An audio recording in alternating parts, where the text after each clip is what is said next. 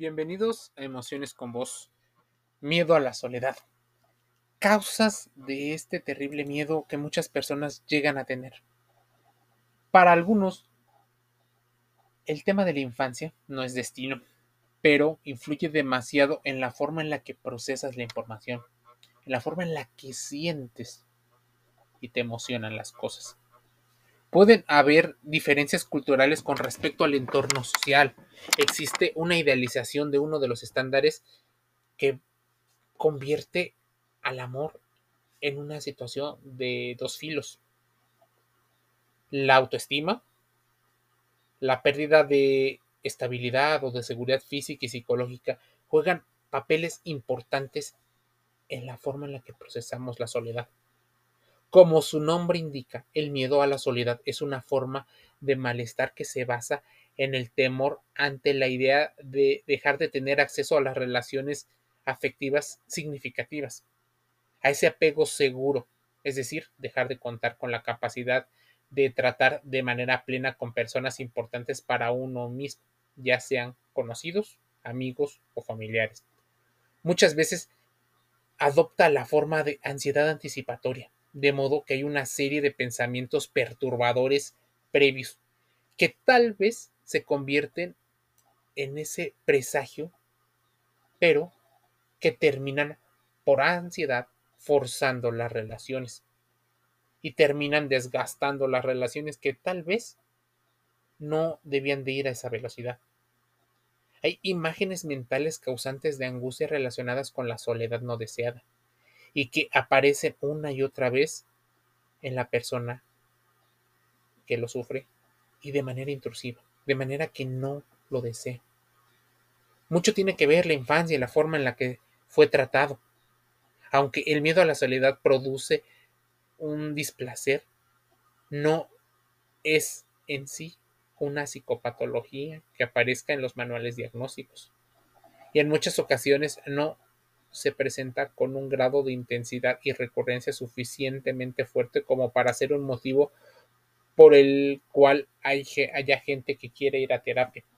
Sin embargo, a veces constituye uno de los síntomas de ciertos trastornos psicológicos, o incluso cuando la persona no ha desarrollado algo que técnicamente pueda ser considerado como psicopatología. Además del miedo a la soledad, pueden aparecer otras situaciones.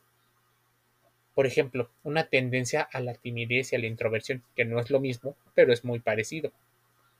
Como incluso puede llegar a pasar el miedo a la soledad en personas con extroversión. En quienes presentan una predisposición a la introversión, este miedo a la soledad puede basarse en el temor a quedarse sin exposición con otras personas, ya sea por no cultivar las amistades o por mm, tener problemas para hacer nuevas relaciones. En quienes son más bien extravertidos, en cambio, es algo más habitual que este temor tenga que ver con la dificultad para reconocer a las personas adecuadas para uno mismo, gente con la que conectar a un nivel profundo y genuino más allá de un trato amigable de corto plazo.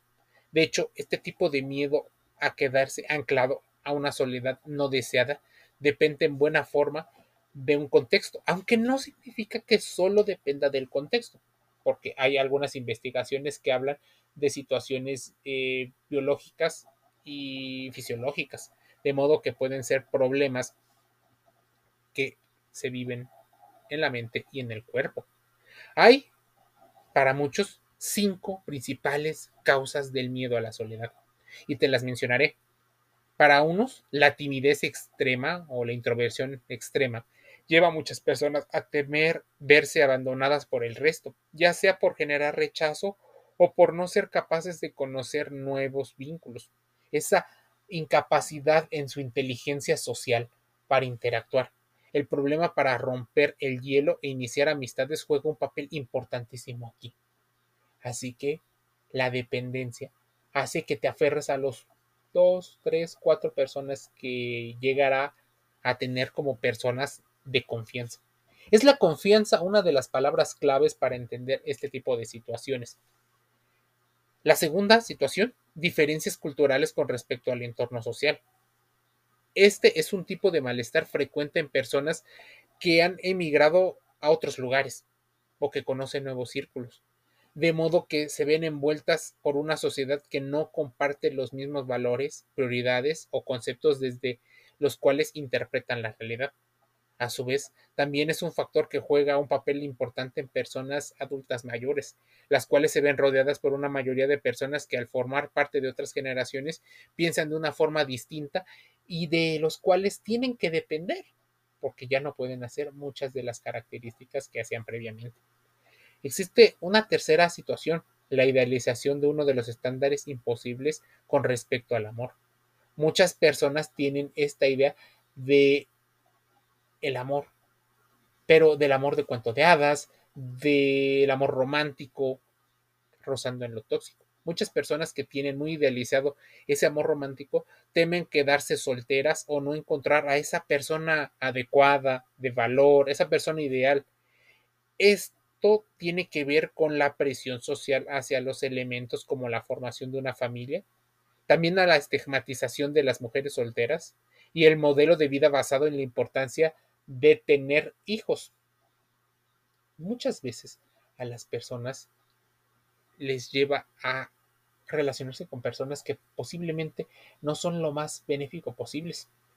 Pero aunque en gran medida la idealización de los estándares del amor romántico es social, también nos lleva a una presión, a una presión biológica. Tú sabes que por psicología evolutiva, las personas tendemos a relacionarnos con otras. Existe un tema. Evolutivamente crecimos para ayudarnos entre nosotros o depender, interdepender de nosotros. Ayudarnos entre nosotros para poder ser un grupo que sobreviviera. También, evolutivamente, crecimos y eso modificó parte de nuestra biología porque nuestros cerebros se fueron adaptando de acuerdo a los recursos que se tenían disponibles para la alimentación. Si bien esto lleva a entender de alguna manera cómo el amor romántico se vuelve una forma de adaptarse al entorno, pero en ese entorno la soledad no era bien vista porque corrías el riesgo de no estar incluido dentro de una sociedad gregaria. Y eso significaba que tuvieras que hacer básicamente todo por ti. Esta ideal del cazador o cazadora, de hecho, más el hombre que la mujer, se vuelve algo muy complicado.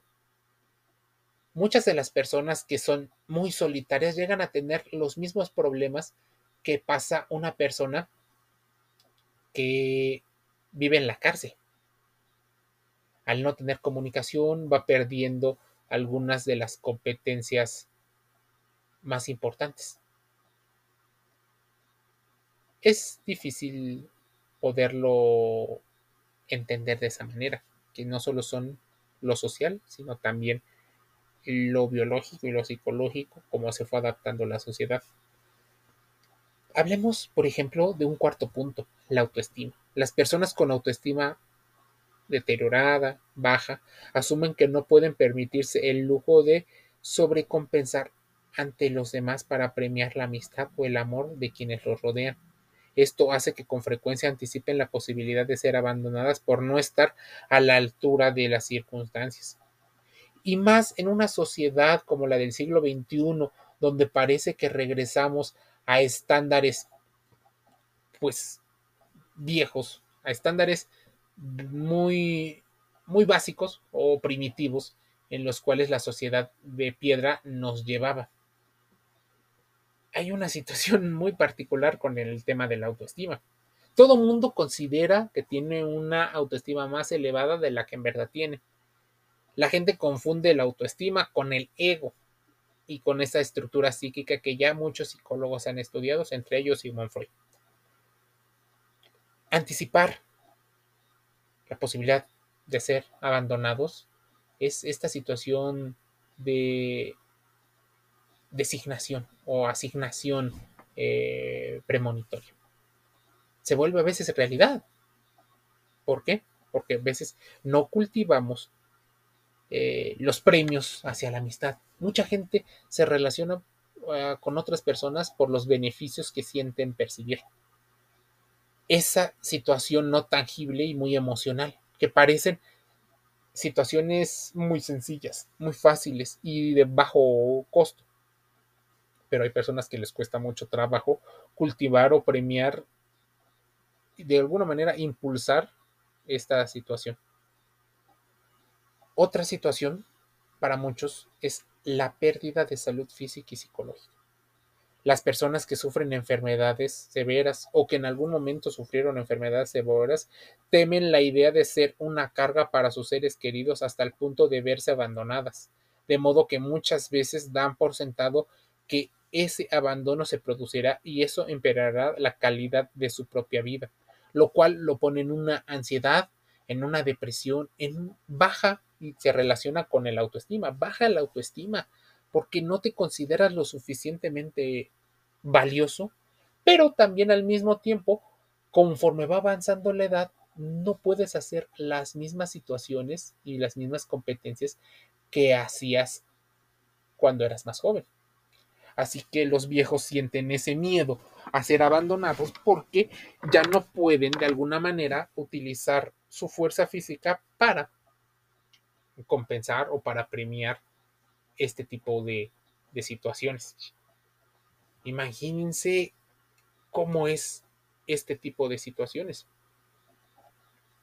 También existen hijos que se convierten en los cuidadores de la salud mental de sus padres. Sus padres viven en un caos, en un problema, ya sea con otras personas o en el interior, lo que provoca que muchas, muchas personas tiendan a descuidar emocionalmente en los apegos, en los lenguajes del amor, en cómo se demuestra, en la planificación de la vida de los hijos, que los hijos rápidamente tienden, tienden a cobrar un rol de adultos pequeños, adultitos.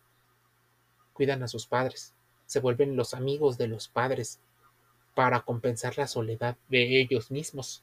Y así te vas dando cuenta que la dependencia juega un papel importante en el miedo a la soledad. Es importante, sí, que busques apoyo. Si te ha llegado a pasar por la mente estas sensaciones que tal vez otras personas te hayan dicho, tal vez tú mismo te hayas dado cuenta en la evaluación de diversos contenidos digitales o de los libros, cómo sucede.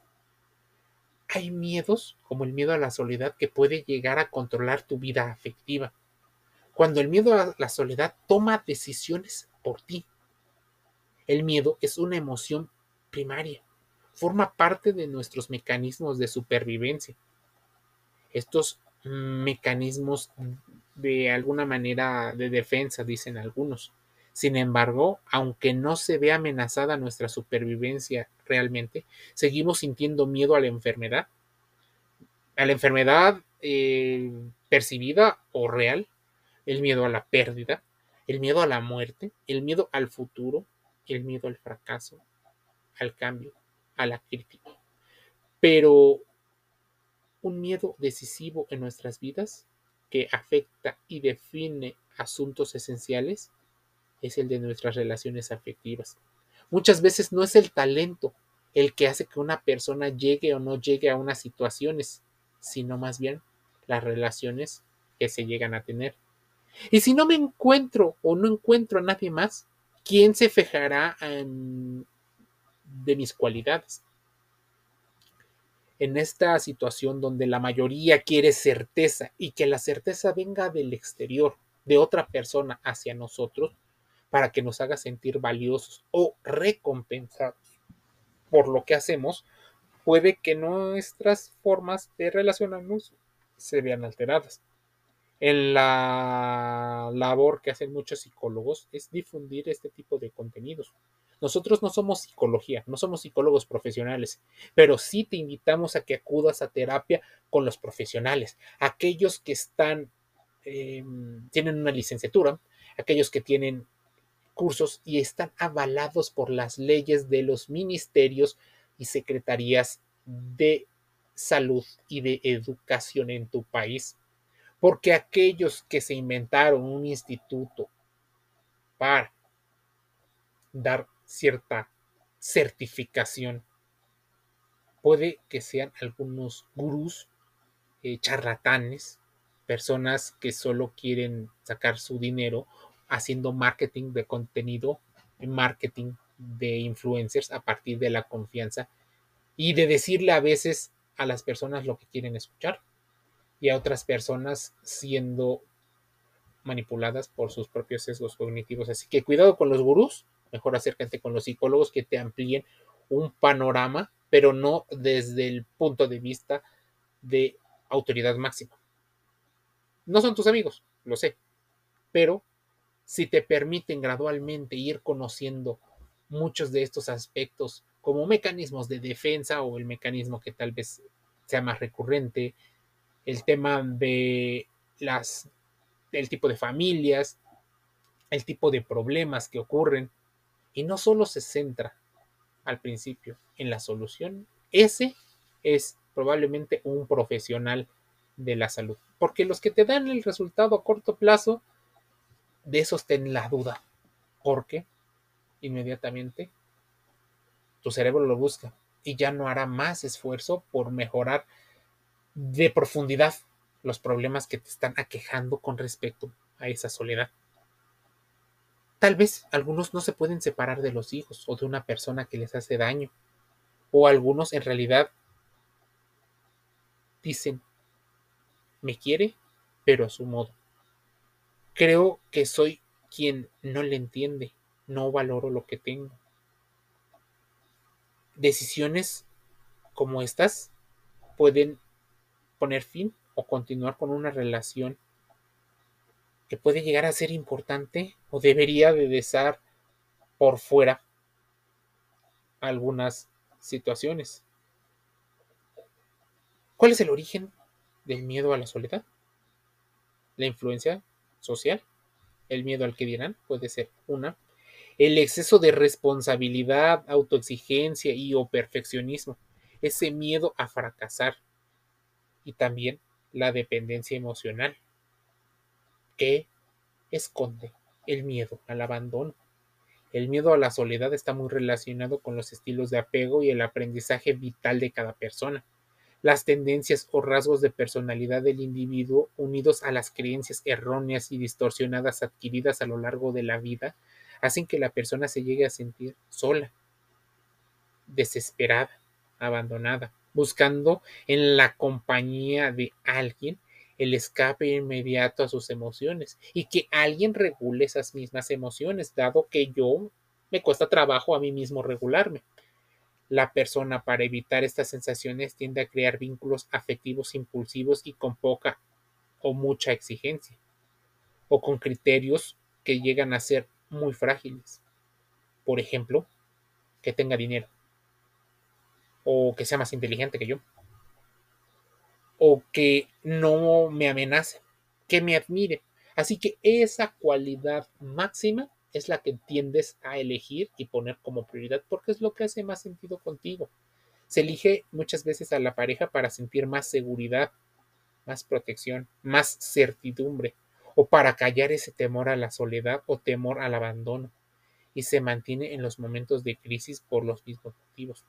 Estas situaciones no logran mejorar las dificultades emocionales que subyacen en la relación y las dificultades como la baja autoestima, que hace que las relaciones se mantengan en base a la dependencia emocional más que en el desarrollo y crecimiento personal. Entonces, las ideas erróneas que llegan a ocurrir son los pensamientos catastrofistas. Nunca encontraré a nadie. Esta es mi última oportunidad. Cada vez es más difícil encontrar a alguien y abro comillas adecuado. Se cierran comillas. Esa idealización de una persona. También existen las creencias absolutas del estilo eh, todo o nada, claro, oscuro, o sea, totalitarias y extremistas. Estar en pareja para muchos es el modo de ser feliz. tengo que encontrar a la media naranja. Estar solo o sola significa que nadie me quiere, que no soy válido o que no soy válida. Esto es un error, pero existe un pensamiento y ese gira en torno a muchos estilos y personalidades. Así que si te evalúas con este tipo de pensamientos en la mayoría de tus decisiones, puedes que seas más propenso y hay un factor de riesgo para crear un miedo a la soledad. Pensamientos relacionados con una elevada autoexigencia. Si la relación ha fallado es por algo que yo he hecho mal. Tengo que conseguir que esto funcione para que mi ego me lo permita. ¿Qué podía haber hecho para evitarlo? De alguna manera voy a hacer esto o voy a dejar de hacer el otro para compensar. Y también las creencias anticipatorias en la relación a nosotros mismos y a los demás. No sabré estar solo o sola. Tal vez perderé la relación con hijos o con pareja y no sabré encajar entre nuevas amistades de un modo más profundo. Las creencias erróneas disparan una situación aterradora y esa situación disparadora lleva a un pensamiento distorsionado que nos lleva a la emoción llamada miedo. Para evitar ese miedo, evitamos ciertas situaciones, hacemos una evitación y también estamos con un pensamiento circular o rumiante. La consecuencia de esa evitación o rumiación es un alivio temporal. Entonces caemos en una especie de círculo vicioso o círculo adictivo donde nuestras creencias erróneas llevan a situaciones que disparan o gatillean este círculo emocional. Luego, como no tenemos la capacidad y nadie nos ayuda a evitar este pensamiento distorsionado, pues nos da miedo. Y ese miedo nos lleva otra vez a querer evitar con todas nuestras fuerzas una situación aliviamos una situación temporal y la compensamos con algo. Nuevas relaciones y relaciones liana. Posiblemente también nos lleve a la situación de empezar a elegir a personas que nos dicen y nos dan por nuestro lado creyendo que son las personas que necesitamos en nuestras vidas. El miedo a la soledad es muy fuerte es algo que a nadie se le desea, pero que debes de ir trabajando con un psicólogo en búsqueda de que gradualmente vaya teniendo nuevas creencias y evites unas creencias erróneas. Esto como para reducir el origen de los problemas. La otra, ir atendiendo causas de cuáles son los mecanismos que disparan estos pensamientos distorsionados. Si también te enseñan herramientas profesionales para cuando te ves en una situación de pensamiento distorsionado, puedes cortar con ese flujo de información que dispara el miedo. Si de alguna manera creas cierto o te ayudan a trabajar cierto autocontrol para evitar la rumiación y levitación, cortarás en gran medida el flujo de ese círculo nocivo, ese círculo tóxico de, del miedo a la soledad. Y si el alivio temporal va siendo cada vez menos necesario a corto plazo, puedes ir estabilizando más tu salud emocional. Por eso es importante acudir a un psicólogo profesional a un psicólogo que tiene más relación con las áreas médicas. Ellos sabrán.